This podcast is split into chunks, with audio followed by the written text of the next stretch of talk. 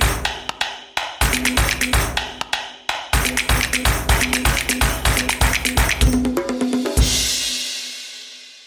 Ja moin und herzlich willkommen zu einer neuen Folge SEO Presso. Mein Name ist Björn Darko und heute spreche ich mit Lara Marie Massmann und sie ist Senior SEA Consultant in der Agentur Claneo GmbH und war vorher als SEA Consultant bei der Performix, ehemals AKM3 in Berlin tätig. Ich freue mich sehr, dass sie heute da ist. Wir sprechen über Synergien zwischen SEO und SEA. Und SEO Presso wird euch präsentiert von Searchmetrics und Searchmetrics bietet eine SEO und Content Plattform, die es Unternehmen ermöglicht, Erfolg, Daten datenbasiert planbar zu machen und Online-Marketern dabei hilft, ihre Ziele auch wirklich zu erreichen. Und wenn ihr mehr über Searchmetrics erfahren wollt, dann äh, geht auf den blog blog.searchmetrics.com oder besucht die Webseite searchmetrics.com. Und wenn euch äh, gefällt, was ihr hört oder seht, dann vergesst nicht, den SEO Presso Podcast zu abonnieren auf Spotify, Soundcloud und überall, wo es gute Podcasts gibt.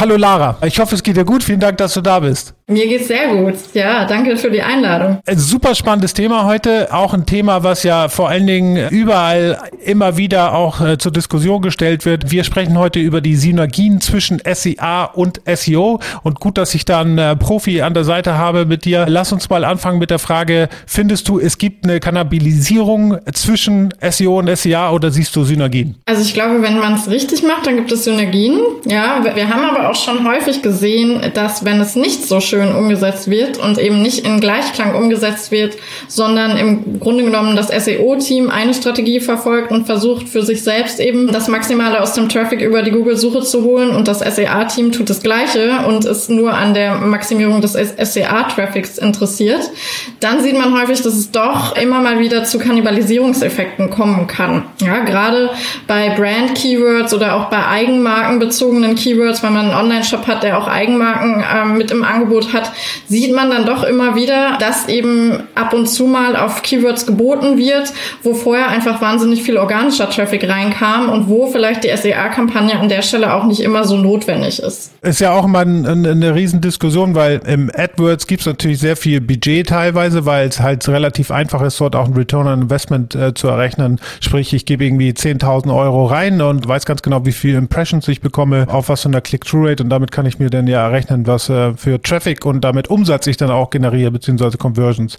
Es ist ein bisschen komplizierter auch im SEO und ich glaube, da ist halt auch immer so ein bisschen das Streitthema, sage ich mal, weil man sagt, hey, mit dem Geld äh, hätte ich irgendwie eine Content-Kampagne fahren können und hätte irgendwie viel mehr Besuche ziehen können, die auch langfristig sozusagen auf der Webseite bleiben. Würdest du AdWords im Prinzip always on fahren oder siehst du den Grund dafür, da Kampagnen auch abzuschalten, wenn man organisch äh, gut platziert ist? Ich glaube, am Ende muss es eigentlich darum gehen, dass man aus dem Gesamtbudget, also dem Gesamtmarketingbudget, das Maximum rausholt. Ja, und dann ist eben auch die Frage, wo ist äh, SEA sinnvoll? Ja, also wo sind auch Google Ads Kampagnen sinnvoll? Wo ist es aber vielleicht auch sinnvoller, wenn ich mir eben nachhaltig Traffic über die organische Suche generiere?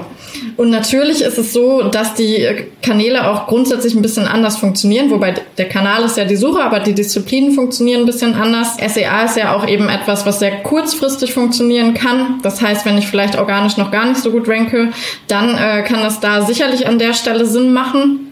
Wenn ich aber natürlich schon sehr, sehr gut aufgestellt bin für bestimmte Begriffe, vielleicht für meine eigene Brand, aber vielleicht auch für informationale Suchen zum Beispiel, die auch schon weiter weg von der Conversion sind und wo sich das aus SEA-Sicht vielleicht gar nicht mehr so sehr lohnt, den Klick auch bezahlt einzukaufen, dann ist auch nicht immer SEA sinnvoll. Ja, ich glaube, man muss sich das übergreifend anschauen, ob bei welchen Keywords mache ich SEA, bei welchen reicht mir der organische Traffic und welche sind mir vielleicht aber auch so wichtig, weil das einfach einfach Kernbegriffe sind für mich, dass ich eben so eine doppelte Strategie fahre. Also im Prinzip SERP Domination, ja, wenn ich das Budget dafür habe und mir die Begriffe wichtig genug sind, so dass ich da sowohl im SEA ganz oben präsent bin, als auch im SEO und meinen Wettbewerbern keine Chance gebe. Letzten Endes ist Wettbewerb auch immer ein wichtiges Stichwort. Da, wo es vielleicht auch keine Wettbewerber gibt, die Anzeigen schalten und ich aber organisch sehr, sehr gut platziert bin, da kann ich mir die SEA-Anzeige häufig auch mal sparen und muss da nicht immer Budget investieren.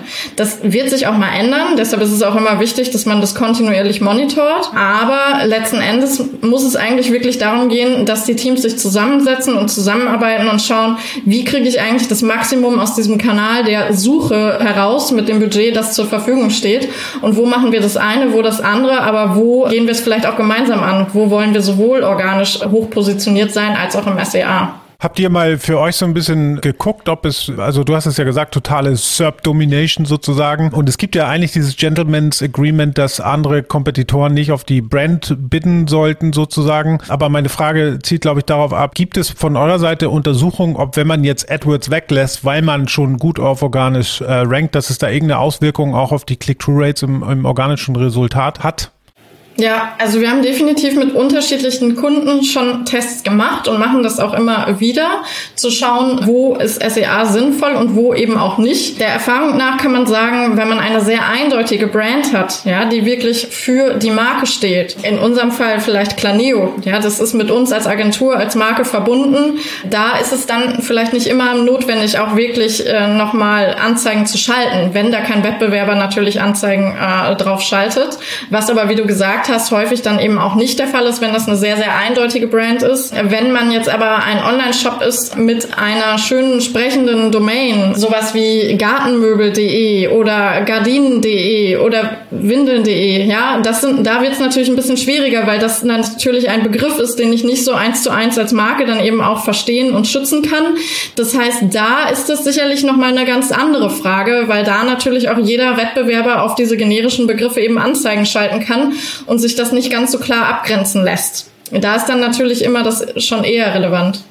Ah, okay. Also ich meine, das gibt's ja im SEO auch. Ne? Das früher hat man ja immer sozusagen Keyword-Domains genommen, wie genau das, was du beschrieben hast. Ne? Also ich bin jetzt kein SEA-Experte, aber mir wäre gar nicht bewusst, wie jetzt, wo du das sagst, dass es natürlich auch zu Verwirrung äh, führen kann. Sozusagen, so habe hab ich das jetzt verstanden. Und dass sich das nicht klar abgrenzt. Das ist natürlich echt ein gutes Insight. Siehst du Situationen, wo die SEO-Maßnahmen, die man macht, SEA positiv beeinflussen können? Gibt's da eine Synergie? Definitiv. Also ich glaube, das klassische Beispiel ist da ja immer auch ähm, der Qualitätsfaktor bei Google Ads ist es ja immer so, dass der Klickpreis auch darüber mitbestimmt wird, nicht nur wie viel man bietet, sondern auch welchen Qualitätsfaktor Google uns eben zuordnet, unsere Anzeige und unserem Keyword.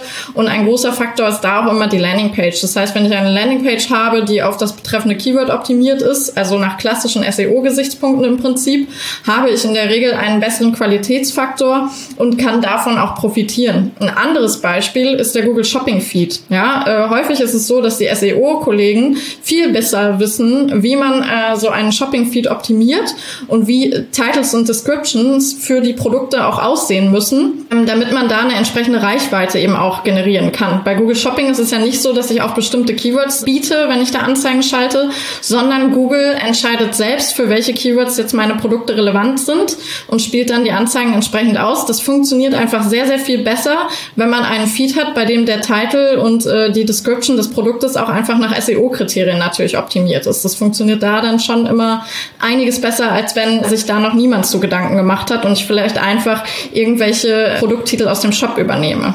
Das heißt, es macht auch mehr Sinn, denn hinter einer SEA-Kampagne wirklich eine Landingpage zu legen, die schon in der Taxonomie der Webseite verankert ist, eine Kategorie, vielleicht eine Produktdetail Page-Seite, anstatt dafür jetzt extra eine Landing-Page zu bauen, die hinter diese Kampagne geschaltet wird? Ich würde sagen, es kommt drauf an. Man kann es nicht so pauschalisieren. Für manche Cases, gerade vielleicht in der Lead Generation, macht es manchmal Sinn, auch äh, dedizierte SEA-Landing-Pages zu haben.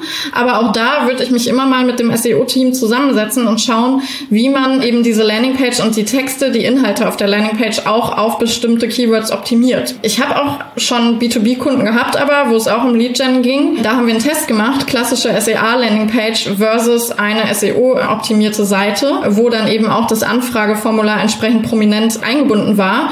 Und da wird man zum Teil dann auch überrascht und es funktioniert doch eine Seite, die nach SEO-Gesichtspunkten gut optimiert ist, kann auch mal sehr, sehr gut dafür funktionieren. Das heißt, man sollte es ausprobieren, wenn es jetzt wirklich um Lead Generation geht. Aber da kann es natürlich auch Fälle geben, wo dann doch mal eine klassische SEA-Landing-Page auch Sinn machen kann. Aus deiner Erfahrung her, was braucht denn so eine klassische SEA-Landing-Page? Also was braucht sie, damit sie äh, gut konvertiert? Was gibt es da so Patterns, äh, die du sagen kannst, was auf jeden Fall da sein muss? Definitiv. Also das Wichtigste, der ist natürlich immer der erste Eindruck. Wenn wir natürlich äh, über eine Landing-Page sprechen, ist das in der Regel eben der Above-the-Fold-Bereich, also wo, was ich ohne Scrollen schon sehen kann.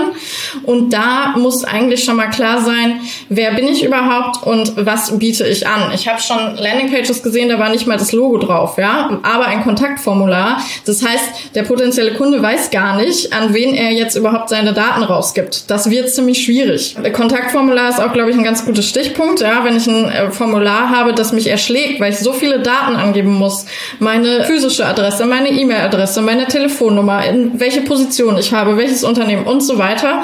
Das funktioniert natürlich auch nicht besonders gut. Ich muss natürlich auch immer wissen, wofür ich meine Daten rausgebe. Das heißt, was kann ich besser als der Wettbewerb? Was sind eigentlich so Kernvorteile, die ich meinen potenziellen Kunden bieten kann? Das sollte klar werden. Welche Produkte habe ich aber auch im Angebot? Und dann sind natürlich Trust-Elemente immer enorm wichtig, gerade auch im B2B-Bereich. Also zum Beispiel, welche Kunden vertrauen mir bereits? Mit wem habe ich schon zusammengearbeitet? Aber auch Zertifizierung, ja, im B2B zum Teil in der Industrie, auch ISO-Normen, die eingehalten werden. All diese Dinge, die einfach so eine gewisse Vertrauen schaffen können, sollten natürlich auch irgendwo auf der Landingpage vorhanden sein. Und es macht schon auch immer Sinn zu schauen, ob man so ein Haupt-Trust-Element eben auch above the fold schon mit platziert. Siehst du Auswirkungen jetzt durch diese ganze DSGVO und Cookie-Konsens-Banner-Geschichte auf Conversion Rates äh, für Landingpages hinter einer SEA-Kampagne? Weil es ja schon ein sehr störender Faktor, ja, auch für mich als User, wenn ich schon so auf eine Webseite gehe. Ja, also man sieht definitiv Auswirkungen. Die Frage ist auch immer, erstens, wie ist so ein Cookie-Banner eingebunden? Manchmal ist das natürlich natürlich so, dass das von den Nutzern als sehr störend empfunden wird.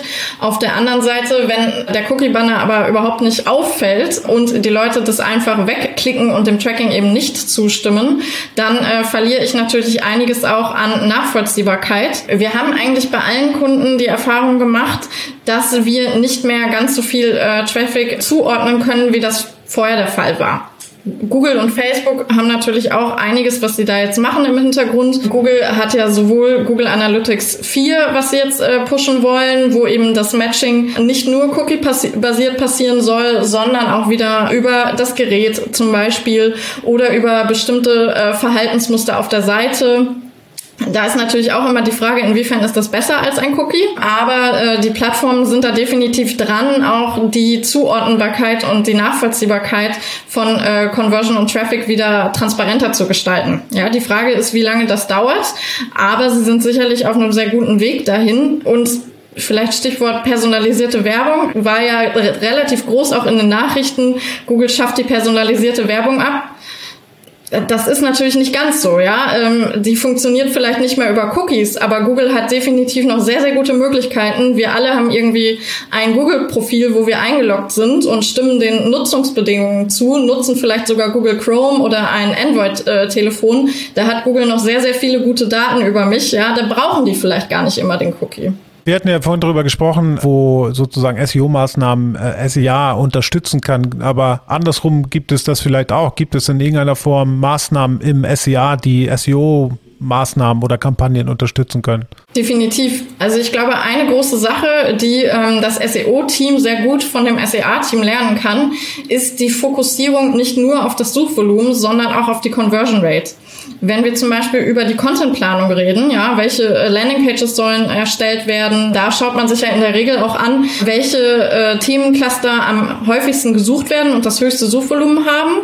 Manchmal ist es aber so, dass äh, natürlich zwei Keywords vielleicht 10.000 Mal pro Monat äh, gesucht werden. Wir aber aus einer bestehenden SEA-Kampagne schon wissen, dass die Conversion Rate des einen Keywords doppelt so hoch ist wie die des anderen. Ja, das heißt, gerade wenn ich natürlich Themencluster habe und mir überlege, in welcher Reihenfolge Folge äh, möchte ich dafür Content erstellen, macht es Sinn, natürlich die Sachen vorzuziehen, die auch eine besonders gute Conversion Rate haben. Ja, weil letzten Endes geht es uns ja in der Regel, egal ob ich ein Online-Shop bin oder ob ich ein B2B-Modell äh, habe, nicht darum, wie viel Traffic habe ich auf der Seite, das vielleicht im ersten Schritt, aber im zweiten Schritt geht es natürlich auch darum, den relevanten Traffic auf die Seite zu ziehen Und das ist in der Regel der, der auch eben dann gut konvertiert. Das wäre so ein Punkt. Die andere Sache ist natürlich auch das Ad-Testing, was ich im SEA sehr schnell und gut datengetrieben umsetzen kann. Das heißt, wenn ich mich jetzt frage, wie sollte ich im SEO auch Meta-Titles und Descriptions zum Beispiel gestalten, was ist da wichtig, welche Botschaften, welche USPs funktionieren besonders gut, dann kann ich das im Ad-Testing natürlich alles relativ schnell und gut mal durchdeklarieren und kann dann eben gucken, Mensch, äh, wir haben jetzt getestet Botschaft A gegen Botschaft B und haben gesehen, Botschaft A funktioniert besser. Dann würde ich das entsprechend so natürlich auch in meine Descriptions mit aufnehmen für SEO. Was mich ja auch nochmal interessieren würde, ist, wir, wir sprechen im SEO insbesondere seit ja, längerem eigentlich jetzt ja schon um diese ganze Intent-Geschichte, ne? Search Intent oder User Intent. Nun sind ja SEA, und du kannst mich korrigieren, wenn ich das falsch sehe, aber so von außen betrachtet, SEA-Kampagnen sind ja meistens in der, in der transaktionalen Phase äh, vorhanden, ne? wenn es darum geht, dass der User wirklich was kaufen will. Gibt es äh, auch Tests von eurer Seite, ob das ganze Thema SEA auch klappt auf der informationsbasierten Suche? Wir haben immer mal wieder Kunden, äh, bei denen wir das ausprobieren. Erfahrungsgemäß ist es eher was, was im B2B-Bereich relevant ist, weil wir da sehr häufig gar nicht so viele Keywords haben, die direkt schon auf ein bestimmtes Produkt oder eine bestimmte Dienstleistung abzielen. Also zum Beispiel, äh, wenn wir jetzt auch über uns als Agentur sprechen, ja, da suchen viele Leute natürlich nach Suchmaschinenoptimierung zum Beispiel oder SEO. Weniger Leute suchen direkt schon nach einer SEO-Agentur. Genauso ist es aber auch bei Tools. Tools, ja, also SEO-Tool wird sicherlich weniger äh, häufig gesucht als SEO an sich. Das heißt, gerade da ist es immer so die Frage, Schalte ich dafür Anzeigen oder nicht? Häufig ist es so, dass ich schon Anzeigen schalten muss. SEO wird vielleicht noch relativ häufig gesucht, ja, weil wir natürlich da schon direkt in der Suche unterwegs sind. Aber gerade wenn wir Kunden haben, die eben in der Industrie äh, unterwegs sind und die da sehr spezifische Produkte anbieten, ist es oft so, dass die, die Sachen gar nicht so häufig gesucht werden. Ja, und da müssen wir dann eben schauen, welche Keywords sind relevant und worauf können wir bieten, wo wissen wir, dass das definitiv auch die Leute sind, die unsere Produkte vielleicht kaufen wollen. Da macht es natürlich Sinn, auch äh, informationale Keywords mit äh, aufzunehmen und auszuprobieren. Ich kann dann aber in der Regel nicht sofort sagen, wenn ich jetzt ein Softwareanbieter zum Beispiel bin, so komm jetzt, hier ist die Gratis-Version, teste die doch mal 30 Tage kostenlos aus, sondern ich muss ein bisschen weiter vorne anfangen, vielleicht mit sowas wie einem White Paper oder einem E-Book Webinaren, wie auch immer. Das heißt, ich bin dann noch nicht so weit hinten im Funnel und ich muss da natürlich auch meine entsprechenden Angebote, Conversion-Angebote auf der Seite darauf anpassen. Jetzt hat sich ja die SERP insgesamt ja in den letzten Jahren sehr, sehr stark verändert. Wir sprechen ja im SEO insbesondere davon, dass wir viele Klicks sozusagen auf der SERP bleiben, dadurch, dass Google jetzt ähm, Answerboxes implementiert hat, Knowledge Graphs gibt es, es gibt Karussell, es gibt verschiedene Dinge, die im Prinzip dem User instantly äh, eine Antwort äh, auf ihre Frage geben und somit gar nicht mehr die SERP verlassen müssen. Und das ist ja im SEO auf einem bestimmten Intent, vor allen Dingen in diesem informationsbasierten Suchen halt schon großes Problem, weil nicht mehr viel Traffic auf Drittwebseiten geht. Jetzt kennst du wahrscheinlich auch diese Studien oder Case Studies, die Rand Fishkin jetzt ja neuerdings äh, in Zusammenarbeit mit äh, Similar Web äh, gemacht hat. Und die neuesten Zahlen sind ja 1,59 Prozent der Klicks gehen auf AdWords, 33,59 Prozent auf Organic und dann bleiben fast 65 Prozent sozusagen auf the SERP. Und Google sagt natürlich, das ist in dem, in diesem Intent-Level natürlich für den User viel angenehmer. Er hat eine bestimmte Frage, er muss muss nicht auf eine Webseite klicken, kriegt die Frage direkt. Jetzt gibt zwar andere Stimmen, die sagen, ja, das macht Google natürlich auch mit dem Purpose, um die Nutzer so lange auf der SERP zu halten, dass sie nochmal eine Suche machen und nochmal eine Suche machen und eigentlich gar nicht mehr aus diesem, aus diesem SERP-Cycle, nenne ich es mal, rauskommen. Mit dem Ziel natürlich immer wieder auch eine Werbung zu schalten und dadurch mehr Klicks vielleicht auch auf eine Werbung äh, oder mehr Impressions der Werbung auszuspielen.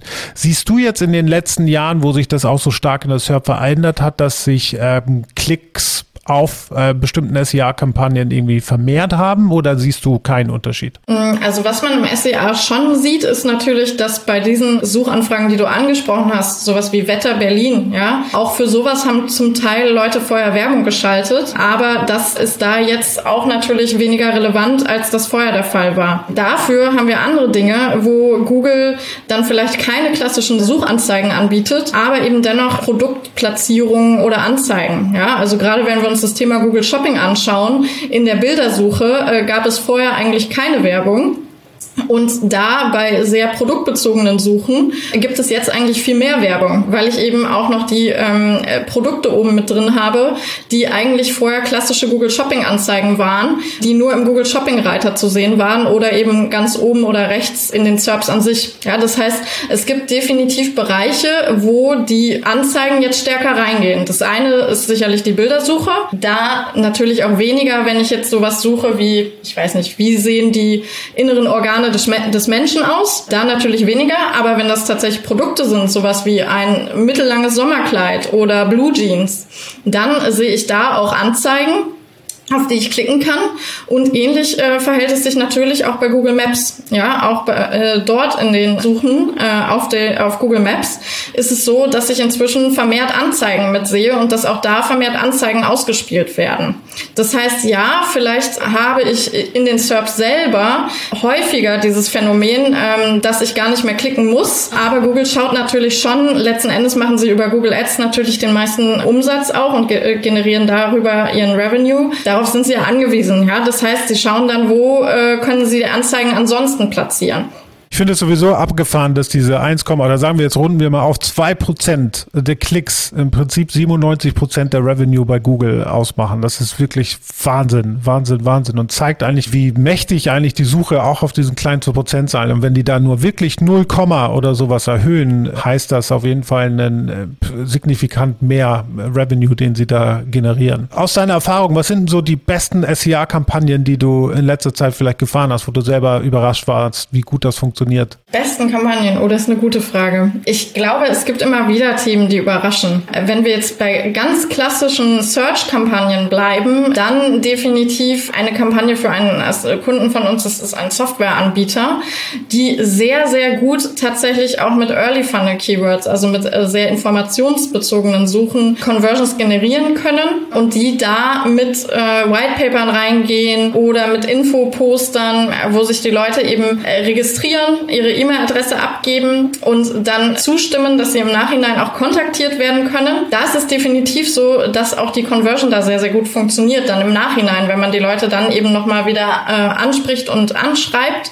Das heißt, das ist definitiv eine Kampagne, die ich vorher, wo ich schon gedacht habe, dass es funktionieren kann, aber die wirklich sehr, sehr gut funktioniert. Und ansonsten äh, sind es zum Teil inzwischen auch Kampagnen, die sich einfach das komplette Google-Universum zunutze machen. Ja, indem man zum Beispiel schon bei YouTube reingeht mit einem kurzen Video, wo man eben an sehr viele Personen rankommt ähm, zu relativ günstigen Preisen. Also da gibt es immer noch zum Teil Ads, die weniger als zwei, drei Cent kosten pro Video-View. Und dann ist es so, dass man bei sehr erklärungsbedürftigen Produkten zum Beispiel häufig darüber erstmal vorsortieren kann. Ja, wer äh, schaut das Video, wer skippt das Video und dann kann ich darüber natürlich auch mit Retargeting reingehen und kann sagen, okay, ich möchte jetzt nur die Leute adressieren, die dieses Video auch über einen gewissen Punkt hinaus geschaut haben. Sowas kann definitiv auch sehr, sehr gut funktionieren, ist aber natürlich kein klassischer Search Case so erstmal an sich.